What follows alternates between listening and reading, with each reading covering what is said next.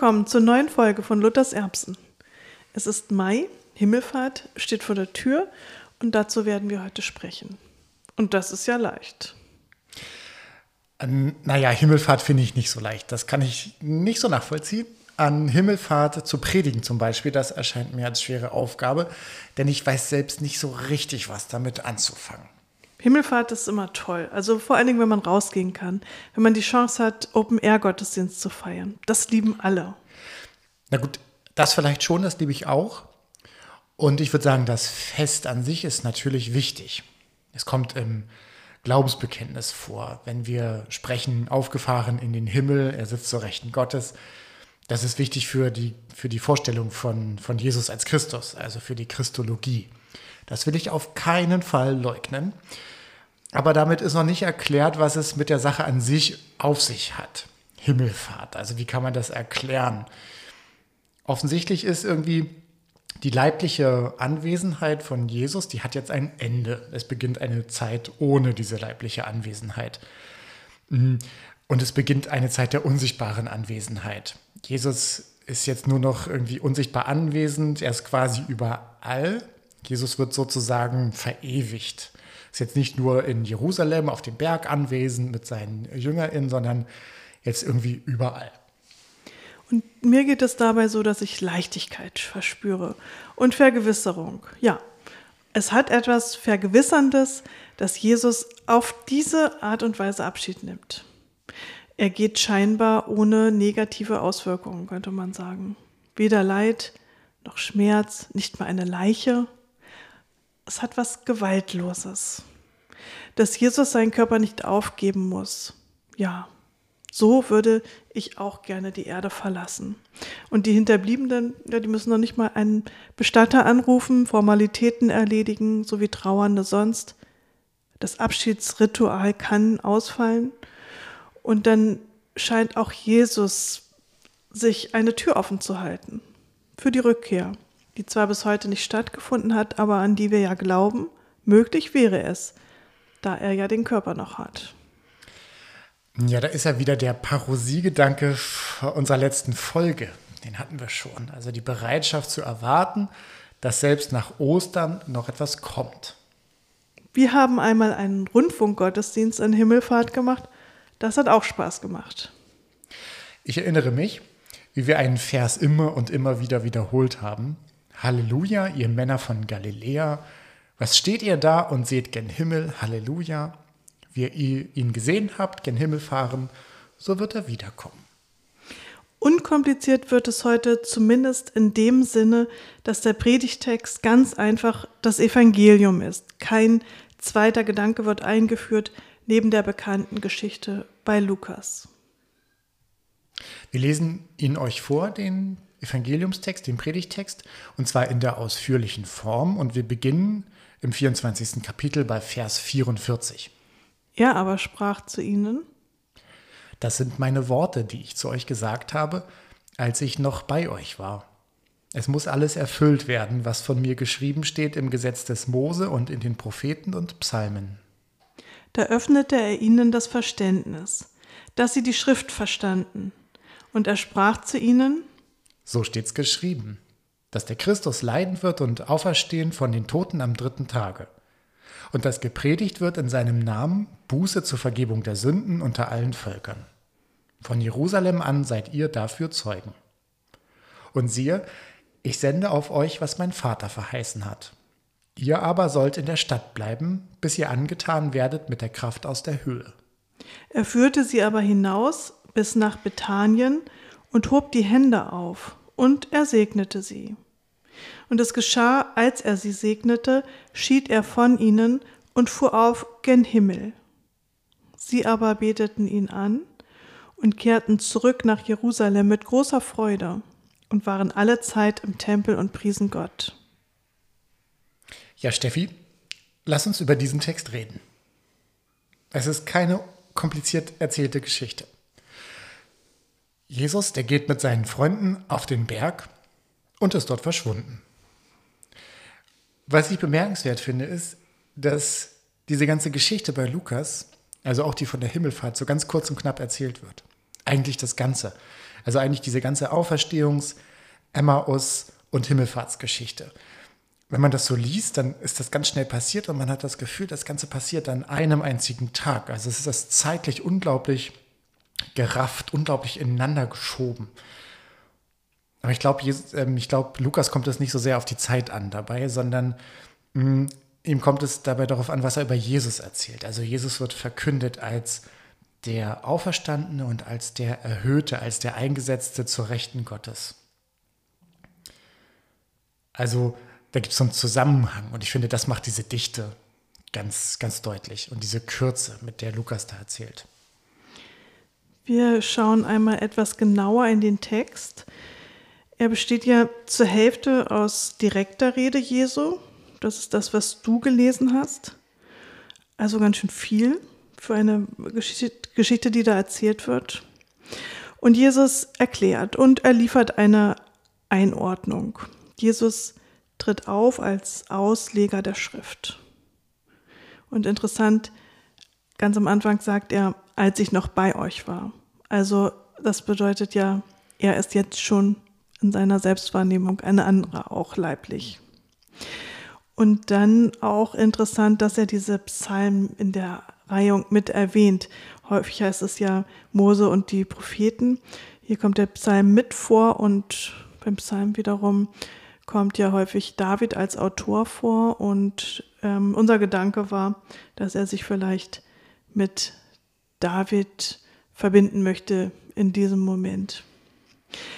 Jedenfalls in der Schrift, da heißt es, alles, was passiert, ist verbunden mit den Anfängen. Jesus deutet sein Leben als im Alten Testament verheißen oder Jesus deutet das Alte Testament auf ihn selbst hin. Was einst geplant war, hat sich erfüllt und da gibt es keine Überraschungen. Ja, Lukas, der will uns weismachen, dass hier die, dass das hier die Fortsetzung der Heilsgeschichte ist, so verstehe ich das. So wie wir sie seit Abrahams Zeiten kennen. Und nun sind wir hm, sozusagen in so einer Zwischenzeit. Also der Geist ist noch nicht ganz ausgegossen, und, ähm, und die Zeit der Kirche, die beginnt jetzt bald und daraufhin gründet sich die Mission und die Kirche übt die Mission in der Welt aus. Also noch irgendwie ist es so eine Zeit dazwischen. Zeit von Jesus gerade vorbei, Zeit der Kirche beginnt. Ja, und es ist wirklich die Frage, ob das dann das eine ist, sich in diese Tradition zu stellen und das andere ist ähm, zu fragen, ob man dadurch eben verbunden bleibt oder ob man sich nicht doch etwas davon ablöst. Himmelfahrt, der Beginn von etwas Neuem, nach dem Auseinandergehen Jesu und der JüngerInnen, die Eigenverantwortung, damit die Mission und eben auch damit die Trennung vom Judentum. Ja, das ist die Erzählung, die Lukas dann in der Apostelgeschichte erzählt. Die Himmelfahrt wird bei Lukas so ein verbindendes ähm, Element. Sie wird ähm, als letztes im Evangelium erzählt und dann als erstes in der Apostelgeschichte. Vorhin habe ich was zu der Zeit gesagt. Also ich glaube, dass die, dass es Lukas nicht so sehr darauf ankommt, ähm, dass er eine bestimmte Zeitabfolge erzählt im Evangelium. Ähm, er redet gar nicht über irgendwie Tage oder sowas, aber in der Apostelgeschichte, da wird plötzlich eine Tageszahl genannt. Da sind es dann 40 Tage bis zur Himmelfahrt Jesu. Na gut. Wichtig ist die Erhöhung des irdischen Jesus zum himmlischen König, der dann regiert. Ja, eben sprachen wir von Trennung und äh, wir wollen ja, wir sind ja auf der Suche nach ähm, Nähe auch oder nach, nach äh, möglichen Anknüpfungspunkten äh, zur jüdischen Tradition und äh, da meine ich zwei Sachen entdeckt zu haben. Also einmal diese Vorstellung, Jesus geht in den Himmel als himmlischer König das erinnert doch an den Titel Gottes, äh, wie er auch im jüdischen Gottesdienst verwendet wird. Gott ist der König von Himmel und Erde. Und dann ein zweiter Gedanke, Jesus ist dann leiblich nicht mehr zu sehen. Und für die jüdische Gottesvorstellung ist es ja äh, nicht so naheliegend, dass Jesus ähm, als äh, wahrer Gott, wahrer Mensch hier auf der Erde ähm, ein Teil des Gottes Israels sein soll. Und wenn der jetzt nicht mehr da ist, sondern eben alles ähm, wieder transzendent stattfindet, könnte man sagen, dass, dass ein Störfaktor behoben ist, dass das jetzt in vielleicht eine größere Nähe stattfinden kann. So, so empfinde ich das zumindest. Naja, vielleicht ist es aber auch genau andersrum, dass der Störfaktor jetzt erst richtig groß ist, weil vom, von Gott wird ähm, im Judentum gesagt, Gott ist einer. Und wenn Jesus da jetzt aufgefahren ist in den Himmel dann, und zu Rechten Gottes sitzt, dann sitzen da schon mal zwei. Ja, damit entstehen, glaube ich, ähm, trinitätstheologische Probleme. Schön finde ich bei dieser Himmelfahrt, also bei dieser leiblichen ähm, Himmelfahrt, ähm, wenn ich das in, die, in Verbindung setze mit dem Wochenspruch. Und wenn ich zum Vater gehe, heißt es da sinngemäß, dann will ich alle zu mir ziehen. Also dass irgendwie diese, diese Himmelfahrt Jesu in, ähm, zu Gott hin, dass die eine Sogwirkung, eine eigene Anziehungskraft entwickelt. Der Himmel hat eine Anziehungskraft. Und ich finde es ganz schön, wenn ich mir vorstelle, die Jüngerinnen und Jünger, die müssen, wenn sie da so hinterher gucken, erstmal ganz schön traurig ausgesehen haben, vielleicht sich auf den Boden gesetzt haben. So ist meine Vorstellung davon. Und diese Sogwirkung richtet sie dann wieder auf. Das finde ich ein ganz schönes sprachliches Bild. Ähm, was ich glaube, ich, wenn ich predigen würde, vielleicht sogar irgendwie verwenden würde. Das ist eine schöne Idee, diese Anziehungskraft. Ähm, die, ähm, die Erdanziehungskraft, also ich sag mal sowas wie die Traurigkeit irgendwie überwindet und Menschen aufrichtet. Mhm, und in dem, was du jetzt gerade gesagt hast, wird auch deutlich, dass Jesu Verbindung zu den Menschen nicht weniger wird und dass er äh, immer noch sehr präsent ist. Und wahrscheinlich hast du recht, ähm, damit ist keine größere Nähe hergestellt zum Jüdischen. Himmelfahrt ist auch ein später Feiertag, als man schon ganz weit weg war, ein Tag der verfassten Kirche. Himmelfahrt, die Feier der Leiblichkeit Jesu und weit entfernt vom jüdischen Gottesbild, sehr gebunden an diese trinitarische, christologische Vorstellung. Gott, warum muss der leiblich da sein und warum muss er leiblich wieder verschwinden? Das hat etwas damit zusammen, hat etwas damit zu tun, dass man Gott oder dass man sich Jesus vorstellt als wahrer Gott und wahrer Mensch, wie ich eben schon gesagt habe. Und als solcher hat er einen Leib, der verschwindet ohne Überrest, ohne in eine andere Dimension aufzugehen. Eine Alternative dazu gibt es ja vom Gedanken her wohl kaum. Denn Jesus kann ja nach der Auferstehung nicht wieder sterben und er kann aber auch nicht leben bleiben auf der Erde als ewiges Wesen. Also das ist sozusagen die Konsequenz daraus, dass Jesus ganz Gott und, und ganz Mensch ist. Ich finde, das erinnert ganz stark an eine Einsetzung, also so wie bei einer Seligsprechung. Und es kommt mir auch irgendwie katholisch vor. Vielleicht auch, weil sich das mit Maria wiederholt, die auch als Himmelskönigin benannt wird und die dann dort oben ähm, auch sitzt und eigentlich die dritte im Bunde ist. Zunächst einmal hat dieser Gedanke ähm, seinen Ursprung auch in dem, dem römischen ähm, Kaiserkult. Dort ist der Kaiser gestorben und er wurde dann weiterhin vererbt. Der weltliche Herrscher stirbt und wird verewigt wie in einer Art Himmelfahrt. Ja, aber Himmelfahrt, das gibt es im Judentum auch, zum Beispiel bei Elia. Das gibt es für Menschen, für Propheten. Ja, Jüdinnen und Juden glauben aber an die Himmelfahrt, denn in der hebräischen Bibel ist von drei Männern die Rede, die in den Himmel auffuhren. Davon ist Henoch der erste, von dem es heißt, und Henoch wandelte mit Gott und er war nicht mehr, denn Gott hatte ihn hinweggenommen. Der zweite Mann, der eine spektakuläre Himmelfahrt erlebte, war Elia. Er fuhr mit einer feurigen Kutsche zum Himmel hinauf. Sein Nachfolger Elisha, der durfte das bezeugen. Da heißt es in der Bibel, und es geschah, während sie noch miteinander gingen und redeten, siehe, da kam ein feuriger Wagen mit feurigen Pferden und trennte beide voneinander. und Elia fuhr im Sturmwind auf zum Himmel. Außerdem wird in der jüdischen Tradition angenommen, dass auch Mose von Gott direkt in den Himmel aufgenommen wurde. Und dann lese ich, dass Himmelfahrt äh, im Judentum später, zur Zeit der Entstehung des Talmud, dann wohl doch eher mit dem, was im Christentum passiert ist, assoziiert worden ist. Äh, jedenfalls könnte man das meinen, wenn man sieht, dass die Himmelfahrt Elia ja wie zurückgenommen dargestellt wird. Er habe nur über dem Boden geschwebt, heißt es dort bei den Rabbinen. Ja, lass uns noch auf andere Aspekte eingehen. Ich finde, wenn ich drauf gucke, dass der Verweis der Segenshandlung mir ins Auge sticht. Das finde ich irgendwie toll.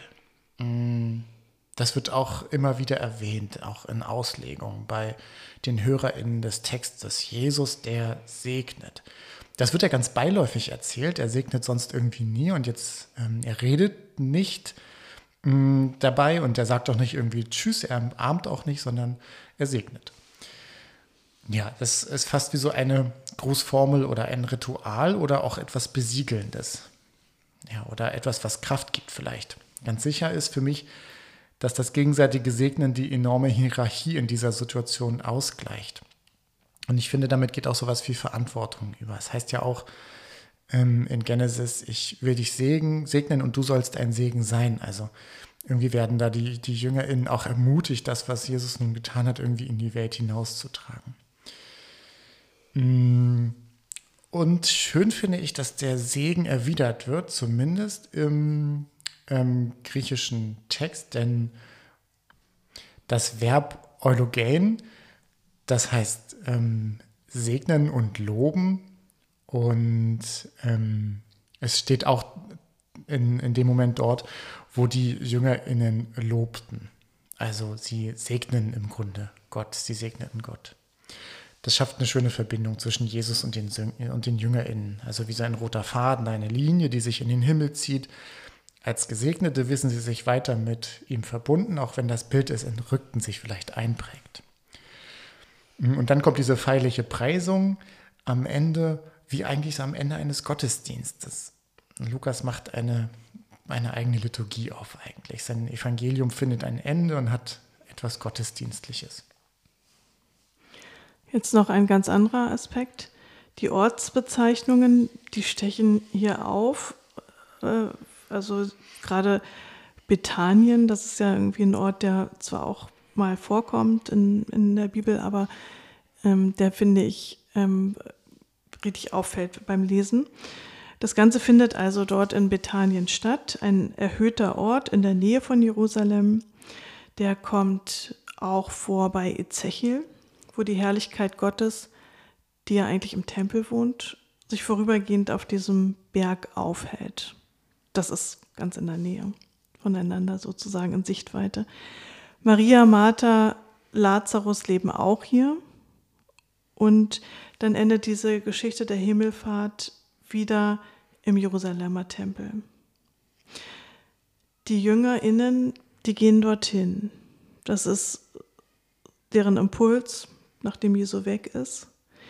Und das ist die Botschaft, die Relevanz des Tempels ist jetzt nicht in Frage gestellt. Die junge christliche Gemeinde, die fühlt sich weiterhin aufs engste mit dem Tempel verbunden, will Lukas damit sagen. Also der Tempel, den kennen wir ja schon aus der ähm, Weihnachtsgeschichte, Lukas 2, bei ähm, Maria äh, kommt er vor, bei Zacharias. Der Tempel bleibt Ort der Gottesbegegnung und das soll so, so auch in Zukunft sein, möchte Lukas uns vermitteln, auch wenn dann eben das Christentum sich über ähm, das ganze Land und Europa ausweiten wird. Und das finde ich schon interessant, dass, der, dass dieser Ort der Himmelfahrt jetzt nicht der Kultort sein soll, nicht der Berg dort oder Golgatha oder Jesu Grab, sondern der Tempel. Wozu gehen sie in diesem Moment sonst dorthin? Sie sind gerade von Jesus gesegnet worden wie in einer Art Gottesdienst, hast du gesagt. Warum gehen Sie nicht nach Hause? Vielleicht suchen Sie dort gar nicht so sehr Segen oder Zuspruch, sondern vielleicht wollen Sie danken oder weitererzählen. Sie haben kein Grab, kein das leere Grab, aber sie haben kein Grab und trotzdem einen Ort, der wie ein Grab besucht werden kann. Was wäre, wenn das immer noch so angesehen würde, wenn bis heute die Besucherin in Jerusalem die Mauer besucht, um Gott nahe zu sein, mehr als die Grabeskirche? Auch so ein schöner Gedanke. Bist du ein bisschen warm geworden mit Himmelfahrt? Mm, es geht. Aber ich muss vielleicht auch nicht alles verstehen. Mhm. Eine Sache fällt mir gerade aber noch ein zu dem, was du gerade gesagt hast. Und zwar, ähm, vielleicht ist das ein Anlass für den Dialog, mal darüber nachzudenken, ob nicht die Zerstörung des Tempels 70 nach Christus, ob das nicht eine gemeinsame Katastrophe gewesen ist, die wir uns vielleicht teilen mit dem Judentum. So als Gesprächsanlass. Auch zu dem, was du gerade gesagt hast, dass vielleicht die Westbauer des Tempels auch ein gemeinsamer, ähm, gemeinsamer Erlebnisort Gottes ähm, nicht hätte sein können. Ja, aber Himmelfahrt muss ich vielleicht am Ende nicht ganz verstehen, wenn selbst die großen TheologInnen sich bis heute darüber streiten. Calvin übrigens hat die Himmelfahrt so verstanden, dass Jesus ganz und gar leiblich weg war. Und er argumentierte, dann könne er eben auch nicht real präsent sein in der Feier des Abendmahls. Und Luther, der hat auch die Himmelfahrt so verstanden, dass Jesus ganz und gar weg war und der argumentiert genau deswegen, ganz anders und sagt, die Realpräsenz ist nur dann möglich. Jesus geht ein in den Himmel und kann dann auch überall sein. Das war die neue Folge von Luthers Erbsen. Schön, dass ihr dabei wart. Seid im Juni wieder dabei. Tschüss, sagen Steffi und Eike. Ciao.